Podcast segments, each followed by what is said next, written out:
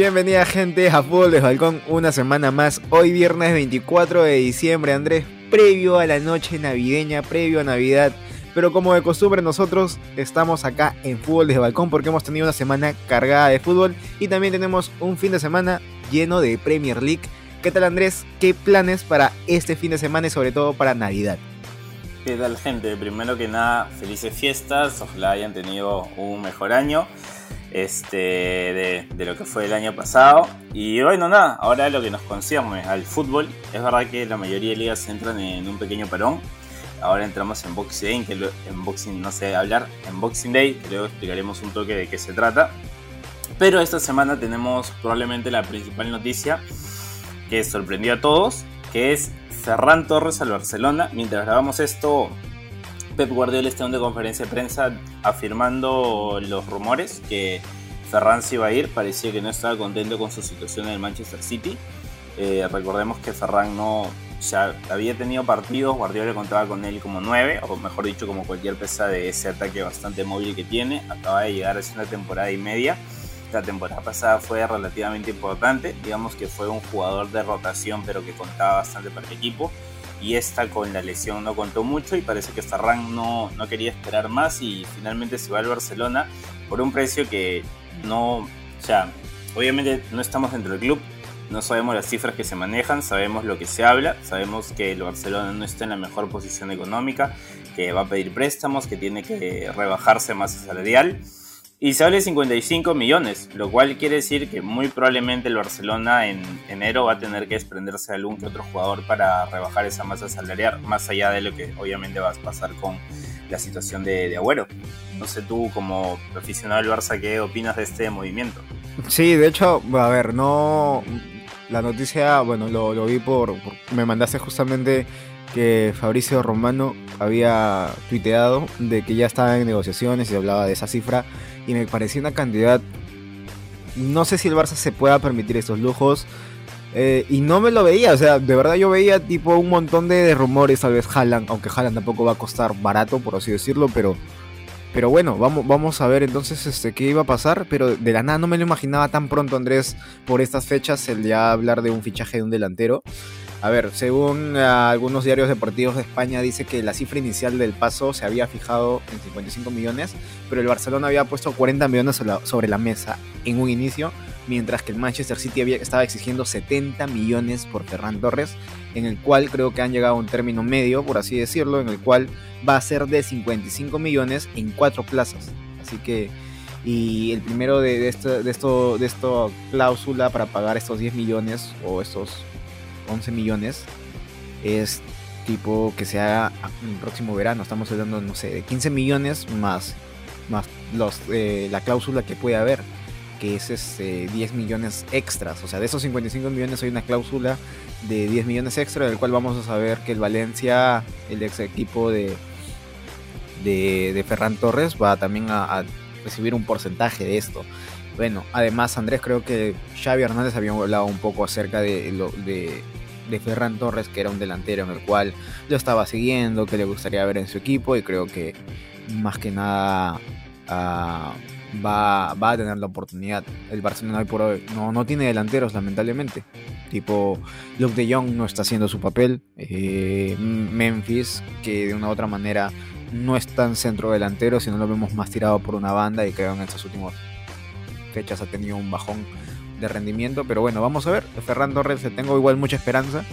Eh, como siempre, cada jugador que llega al club, ojalá que esté a la altura, ojalá que pueda rendir, porque está en una situación en la cual las papas están quemando Andrés y que si no cumple la talla en las primeras 4 o 5 fechas, se va a estar hablando de que necesita un cambio, que necesita un fichaje, va a tener ese mismo, esa misma presión, tal como lo tuvo Coutinho en su momento y que bueno, lamentablemente no ha sido de lo mejor, de las mejores contrataciones. Pero bueno, vamos a ver si es que con esto puede rendir el club, y que con sus goles que pueda aportar Ferran Torres pueda llegar al menos a algún puesto Champions, llevar a Barcelona de la mano del equipo de Xavi Hernández.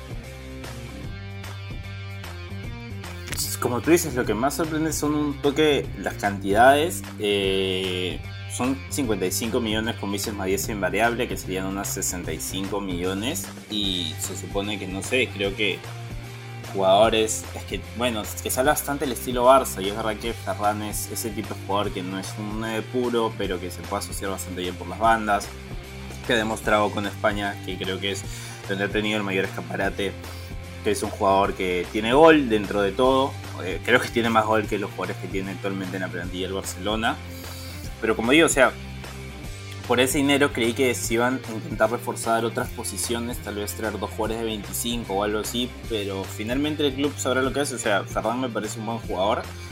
Al final, siempre hemos dicho que el jugador no tiene la culpa de cuánto paguen por, él. Por, él. Nunca, el jugador nunca tiene la culpa de cuánto vayan a pagar por él. Este, y finalmente vale lo que, lo que estén dispuestos a pagar. Si el Barcelona estuvo dispuesto a igualar las pretensiones del Manchester City, bueno, por algo será un poco esta apuesta que están haciendo en todo este proceso nuevo de reestructuración. Creo que puntos a favor es que obviamente es joven y todavía tiene algunas cosas por pulir, que se puede adaptar al estilo, entre comillas, Barça, lo que quiere Xavi, que es español, que eso siempre viene bien, que fue en un club, en una liga local, en una liga que ya conoce. Y bueno, la juventud finalmente es un jugador joven y que obviamente es convocado usualmente la selección española. Entonces, bueno, es verdad que el dinero, por cómo está la situación del Barça, se esperaba que se invierte en otro tipo de cosas. Y bueno, si el Manchester City lo deja salir, también por ahí lo será. O sea, tendrán otro. O sea, Pep dijo que no estaba feliz. Supongo que irán por otro 9 ahora en enero. No se sabe, se habla mucho de Haaland, son especulaciones. Pero bueno, hablando de la Premier, eh, no todos son buenas noticias. Acaba de decir como que lo de Ferran es buena noticia de que se vaya la Premier. Este, y es que hay mucho más casos de COVID. Ha habido partidos de, este, reprogramados esta semana por doquier, no solo en Premier, sino sobre todo en ligas inferiores. Y estamos volviendo a recordar un poco lo que sentimos al inicio de la pandemia.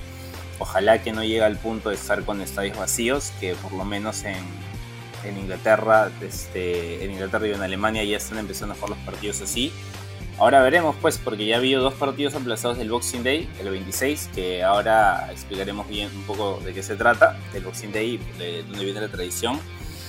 Pero no sé, me trae bastante malos recuerdos, memorias de Vietnam.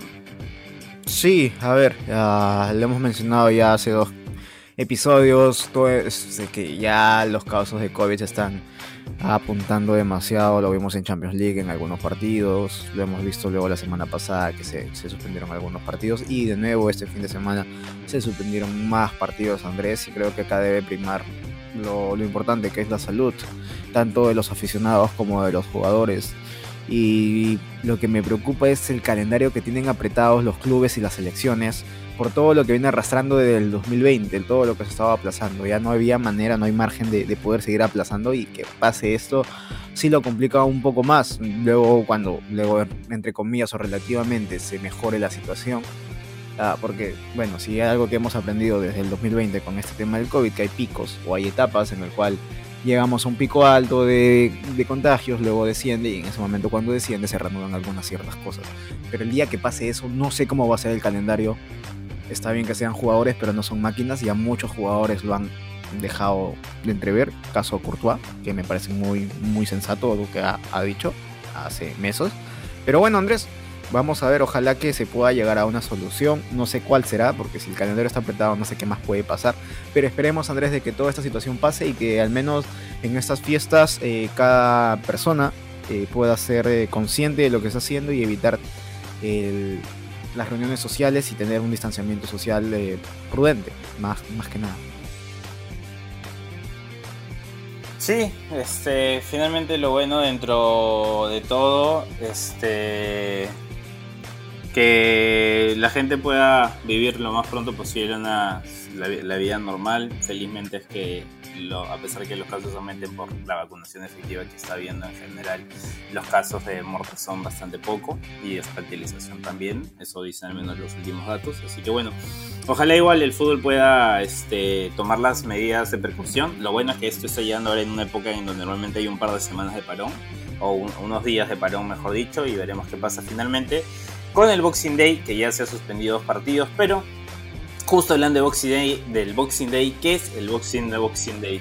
Bueno, en verdad es una tradición inglesa, no solo aplica en el mundo deporte, que lo más, o sea, la teoría más común es que en la época este, del siglo XIX, en tiempos de Navidad, normalmente los trabajadores tenían un día extra de vacaciones, que era después de Navidades, para poder ir a sus pueblos, pasar en familia, y era un poco un feriado nacional que se daba en Inglaterra.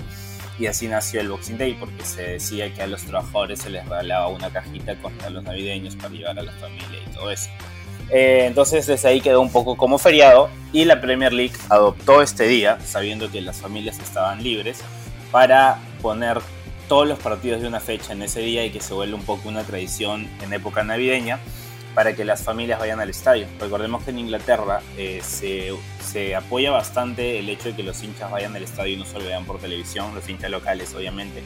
Y es que en Inglaterra hay una franja horaria que vendría a ser en Perú las 10 de la mañana y creo que las 6 de la tarde en Inglaterra, que es que este, los sábados eh, eh, durante ese horario no se pueden transmitir partidos por televisión en Inglaterra está completamente prohibido, se llama el, horario blackout.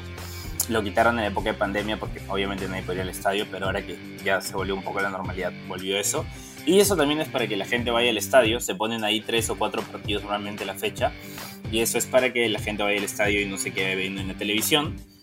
obviamente solo eso es a, a, nivel local y ahora en Inglaterra este, también hace lo mismo por el Boxing Day, un poco apoyar a que la gente vaya al estadio. Es un tema siempre un poco polémico porque se habla que en diciembre se carga bastante los partidos, porque al tener un partido entre semanas y al tener que juntar el calendario en diciembre, normalmente es una serie de partidos junto con la Copa de la Liga, con la FA Cup, con la última fecha Champions y considerando que el primero de enero en Inglaterra también juegan, aunque creo que esta temporada no lo harán Siempre se ha hablado un poco de los jugadores y técnicos quejándose, pero es una tradición y finalmente lo hacen por los fans. Así que bueno, sabemos que es una importante tradición en Inglaterra y ojalá no. Ya se han suspendido dos partidos, ojalá no se sigan suspendiendo más. Y de ser así, ojalá que sea en verdad que sea para que el fútbol pueda seguir, porque el calendario que tenemos, una suspensión ahorita, creo que no lo permitiría o que apretaría mucho las cosas, considerando que el próximo año en estas épocas habremos terminado justo el Mundial de, Qatar, que va a ser en noviembre diciembre. Así es, Andrés. A ver, concuerdo contigo con todo lo que has hablado del Boxing Day y para recalcar también o anotar algo más que cuando esto pasa en, la, en los estadios, cuando uno se transmite, tengo entendido también que algunas, algunos bares locales que están autorizados pueden tener también acceso a esos partidos para que la gente que no ha podido entrar eh, al estadio pueda al menos en unos bares disfrutar esos partidos. No sé cómo será el tema del COVID y también hablando del Boxing Day les recomiendo una canción de Blink 182 que habla justamente del Boxing Day que es muy bueno en estas fechas. Y Andrés, si te parece, pasamos rápidamente a las efemérides del fútbol desde balcón y llegan gracias a una liga más. Estamos en YouTube cada lunes y cada jueves dando episodios nuevos, nuevos de la Liga Española. Y es que un día como hoy, un 24 de diciembre, pero de 1974, nació Marcelo Salas, el matador fue uno de los goleadores o mejores goleadores extranjeros que tuvo River. Llegó al conjunto millonario en 1996 proveniente de la Universidad de Chile, equipo en el cual regresaría en el año 2003. También visitó los colores de la Juventus y de la Lazio de Italia. Es el segundo máximo artillero de su selección, justamente detrás del niño maravilla Alexis Sánchez, con 37 gritos en 70 partidos, siendo en su momento consagratorio en el Mundial de Francia 98, cuando marcó 4 goles tantos e igual cantidad de encuentros. Así que nada Andrés, eso es las efemérides del día de hoy. El matador sale grandes recuerdos ha dejado ahí por donde va, sobre todo en, River, que es en donde lo vi en su última etapa, básicamente cuando tenía creo que ni 10 años. Y bueno, terminamos sobre este programa especial, este programa corto de Boxing Day. Recordemos que básicamente los únicos que juegan son los ingleses y tenemos los tres mejores partidos, por favor que no se suspendan porque faltan tres días y en tres días muchas cosas pueden pasar. Y el primero es el Manchester City, que está líder, que está en modo aplanadora, que ya agarró un poco la velocidad crucero y que parece que no lo van a parar hasta el título, a pesar que solo dio tres puntos a Liverpool, parece una distancia grande. Contra el Leicester City, que viene mal. Un Leicester que no levanta cabeza, un equipo de Brendan Rodgers que se ha dejado puntos cuando uno esperaba que dé el salto final. Las otras dos temporadas estuvo a un partido de entrar a Champions League estuvo básicamente los dos campeonatos en zona Champions y se cayeron en las últimas fechas, en el par de últimas fechas. Y bueno, esta temporada sí parece que no tienen muchas aspiraciones europeas. Recordemos que en Europa League quedaron eliminados frente al Napoli, eh, en un mano a mano, por decir así, que tuvieron. Y se van a la Conference League, que el mismo Brenda Rogers dijo que no tenía idea de cuál era esa competición. Así que bueno, veremos finalmente qué pasa en este partido. Creo que el Manchester City parte como claro favorito, pero si el Leicester es conocido por algo, al menos últimamente, es por matar gigantes y superar las expectativas. Sí, Andrés, pero a ver, que el equipo o que Brendan Rogers ni siquiera sepa lo que es la Conference League, bueno, ya vemos las aspiraciones. ¿Dónde está la mente del equipo del DT? Pero bueno, no se le está yendo nada bien al, al Leicester a comparación de la temporada pasada. El Manchester City está a primer puesto con 44 puntos. Viene de una serie de partidos ganados. Su último partido lo goleó justamente ante el nuevo millonario al Newcastle de, visita. Le ganó el Manchester City por 0 a 4. No le está pasando nada más a sus ratas. Que para mí se van al descenso. Pero bueno, mientras que Leicester está en el puesto 9 con 22 puntos. Su último partido también fue eh, goleada por 4-0 al Newcastle. Si algo en común tienen ambos, equipos es que tanto el City como el Leicester, sus últimos partidos le han ganado al, Newcastle, pero ojo que el Manchester City tiene 18 partidos jugados, mientras que el Leicester tiene 16. Está, puede tener 6 puntos más de, lo habitual. Y pues nada, Andrés, creo que el Leicester no viene haciendo las cosas bien a comparación de temporada pasada. También es bien es cierto que, que James Barden no ha tenido la continuidad de comparación del año pasado. Pero vamos a ver, esto es fútbol. A inicio de temporada el Leicester le pudo ganar al City. Eh, en el duelo de, me parece que fue la Community Shield, puede ser, eh, que le ganó el Leicester al Manchester City, si mi memoria no falla. no, fue al, Chelsea, al Chelsea. Al Chelsea, ¿verdad? Perdón. Eh, entonces se, lo tumbó, se ha tumbado a uno que otro jugador. Ya, no, no, al Chelsea le ganó la final de la FA Cup y al Manchester City le ganó la Community Shield, tienes razón. Así es. Porque el Chelsea, el Leicester ganó la FA Cup y el Manchester City la Premier. Premier, así es. Entonces, ya sabe lo que es ganar de esa temporada a Manchester City. Vamos a ver, me, me causa mucho hype porque con ese tipo de partidos, sobre todo en la Premier League, no se llega a saber nada hasta después de tener los resultados en mano. Por otro lado, Andrés, también tenemos un Aston Villa versus Chelsea. A ver, Gerard está haciendo creo que las cosas bastante bien con el Villa. Yo ya habíamos hablado que Dean Smith me quedaba, se me quedaba ya un poco corto para las operaciones de este Villa y parece que Gerard con la juventud está trayendo algo nuevo. Este, jugadores como Jacob Ramsey están contando con él de titulares, jugadores jóvenes. Cash lo está haciendo bien, veremos cuál va a ser el encaje que finalmente tengan buen día Watkins y Danny Ings, que yo creo que los tres o sea, de poder pueden jugar juntos, pero Watkins ya no me parece ese jugador de banda, entonces por ahí alguno va a tener que caerse. Este, buen día, a pesar que no ha tenido una buena temporada, sigue siendo los mejores del equipo y estadísticamente los mejores de la Premier. Cuando un Chelsea que sorpresas te da la vida, no está para nada bien. El Chelsea que creo que ha ganado solo uno o dos de los últimos cinco partidos, que ha empatado bastante, que este, ha, empatado contra el Watford, me parece más recientemente que ha dejado puntos que no, que no, no esperábamos uno que deje y, es verdad que tiene bajas en el mediocampo. Veremos cómo será cuando vuelva. Ya está volviendo Kovacic, está Jorginho. Lo de Saúl es complicado porque Tuchel, entre que no contó mucho con él y las veces que lo puso, lo hizo mal el español. Creo que no sé qué va a pasar con la carrera de Saúl. Se había bastante afectado cuando salió el Atlético de Madrid. No sé si tenga hueco cuando, cuando regrese o va a tener que dar un paso atrás en su carrera para volver a, apuntar maneras porque ya, ya va a entrar en una etapa de su carrera en donde puede entrar en un hoyo negro que sea difícil de salir. Así que este pinta como un buen partido, este pinta como un partido en donde obviamente estamos a mitad de temporada, es difícil hablar, pero con el Liverpool y el Manchester City sobre todo que sabemos que básicamente van de 3 puntos y 3 puntos. Si el Chelsea sigue dejando estos puntos y contra el Aston Villa no me parecería una locura que pierdan en Villa Park. Veremos cómo Thomas Tuchel logra reconducir este barco, porque, ¿sabes es verdad, estamos en diciembre, la Champions todavía es en dos meses, pero veremos el momento anímico en el que llega. Felizmente le tocó el Lille las dos veces, los dos sorteos, así que es un equipo obviamente accesible, pero ojo, cuidado con que eh, empiece a tambalear un poco el Chelsea que nos parecía inicio de temporada, probablemente el equipo más sólido de Europa. Así es, Andrés. A ver, Chelsea, bien lo has dicho, tiene de sus últimos cinco partidos, solamente ha ganado dos partidos. Perdió un partido contra justamente el West Ham por un 3 a 2. luego empató un partido contra el Everton por un 1-1 y finalmente su último partido lo empató por 0-0 Andre el Wolverhampton o los Wolves. Entonces está en el puesto 3 con 38 puntos, mientras que el Aston Villa su último partido lo ha ganado por un 0-2 en calidad de visita al Norwich, que también es un serio candidato al descenso, con 22 puntos contra el Aston Villa Andrés de Steven Gerrard. Lo está haciendo muy bien, a, pesar de que tal vez eh, luego su partido anterior lo fue a Anfield, lo perdió contra Liverpool, creo que fue un muy buen partido que está haciendo los el equipo de Steven Gerrard. Así que vamos a ver, Andrés, vamos a ver. Creo que Chelsea puede seguir dejando más puntos.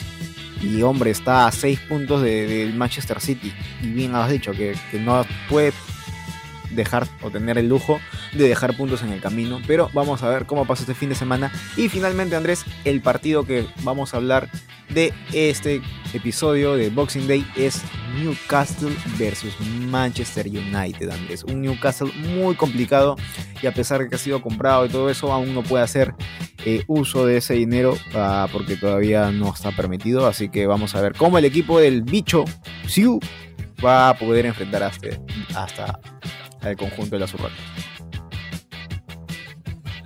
El Manju que vuelve a jugar después de un par de semanas donde no, no tuvo partidos precisamente por los de COVID. Y veremos el Newcastle que es un poquito complicado porque está ahorita con 10 puntos y me parece que tiene dos partidos más que el Burnley que marca el descenso. O el Burnley puede salir un poco de esa zona y complicar al, al Newcastle United. Va a poder, se supone, falta saber, hay algunos temas que eh, para resumirlo, que básicamente el dinero del Newcastle obviamente va a venir a través de sus nuevos dueños y lo tienen que meter a través de sponsors, pero ahorita hay una ley que tiene que, bueno, una regla de la Premier League que van a votar, que es que eh, los dueños no pueden meter dinero a través de sponsors de sus propias empresas. Entonces veremos finalmente cómo va todo eso, pero ojo con que el Newcastle no pueda, tenga todo el dinero en el banco y no lo pueda gastar pero nada, o sea, sería. Mira, yo tengo cierto cariño, aprecio por el Newcastle. Ahí jugó Solano, además la película Gol, etc. Santi, colores. Es Santi Muñoz, pero sería divertido, por decirlo menos, que justo cuando son comprados por un multimillonario desciendan, porque sería la cosa más Newcastle que pueden hacer. Es cierto que ahora que con Howe están teniendo brotes verdes y que probablemente si bajan subirían con las mismas porque van a tener mucho más dinero que los demás equipos en segunda división. Mientras que el Man U viene mostrando mejores cosas también con Ralph Fagnick. Obviamente no va a poder cambiar el partido o el, estilo de equipo de la noche a la mañana. Creo que no tiene del todo los jugadores para jugar el modelo que le guste, de presión alta, de juego más directo. Pero creo que sí puede imponer ciertos tintes que ya se van a ver ahora que ha pasado poco más de un mes desde que ha desde que ha asumido y me parece que frente a un equipo como Newcastle que no es precisamente el equipo que más te vaya a atacar, sino que se va a replegar bastante de su campo. Puedes usar un poco eso de la presión alta y nada, yo creo que va a ser un partido interesante para ver. Más interesante de lo que parece, ¿ah? porque a, primeras el Man U se lo llevaría fácil, pero creo que puede ser un partido divertido de ver, por lo menos. Sí, a ver, Andrés, Manchester United, ¿cómo llega? Sus últimos tres partidos los ha ganado. Eh, los ha ganado y los ha ganado al, Arsenal por 3-2, gran partido. Lo ha ganado por la mínima el Crystal Palace y lo ha ganado por la mínima al Norwich. Está en el puesto 6 con 27 puntos, ojo que tiene dos partidos menos. Y eh, como llega Newcastle, está eh, en el fondo, está al último casi, bueno, hasta el último, comparte puntos con el Norwich, pero está en el puesto 19 con 10 puntos ah, en 18 partidos. 7 partidos empatados, uno ganado, 10 perdidos. Y sus últimos tres partidos Andrés los ha perdido. Así que los ha perdido justamente contra el Leicester por goleada 4-0, lo ha perdido contra el Liverpool eh, por 3-1 y lo ha perdido contra el Manchester City. También, ojo que no son rivales nada, nada, nada fáciles, por así decirlo, son complicados lo que los ha tocado y ahora le toca el Manchester United pequeño calendario que le toca al Newcastle. Pero bueno, Andrés, eh, así es como llegan las cosas. Va a ser un partido en el cual eh, me va a gustar ver este, nuevamente al bicho ponerse el equipo al hombro y, ver cómo, cómo el Newcastle de Surroca tal vez pueda dar el batacazo en casa, que juega justamente en casa Andrés.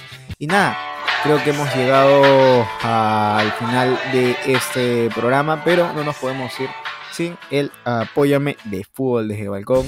Así que gracias a YouTube, justamente con fútbol desde balcón canal, pueden seguirnos también para que puedan suscribirse y ver nuestros videos cada semana. Así que Andrés, ¿cómo ves eh, esos partidos que vienen con tu score? Yo creo que el Leicester va a dar un pequeño campanazo y le va a empatar a uno al City. El Chelsea va a perder 2-0 frente a los villanos. Y el Man U le va a meter 3 goles al Newcastle United de Eddie Howe. A ver, yo creo que el Manchester City va a ganar por un 3 a 1 al Leicester. El Aston Villa va a poder uh, con el Chelsea. Uf, está complicado. ¿ah? Pero yo le pongo le pongo mis fichas al Chelsea de Thomas Tuchel y el Newcastle Manchester United les pongo un sólido 1 a 1, Andrés.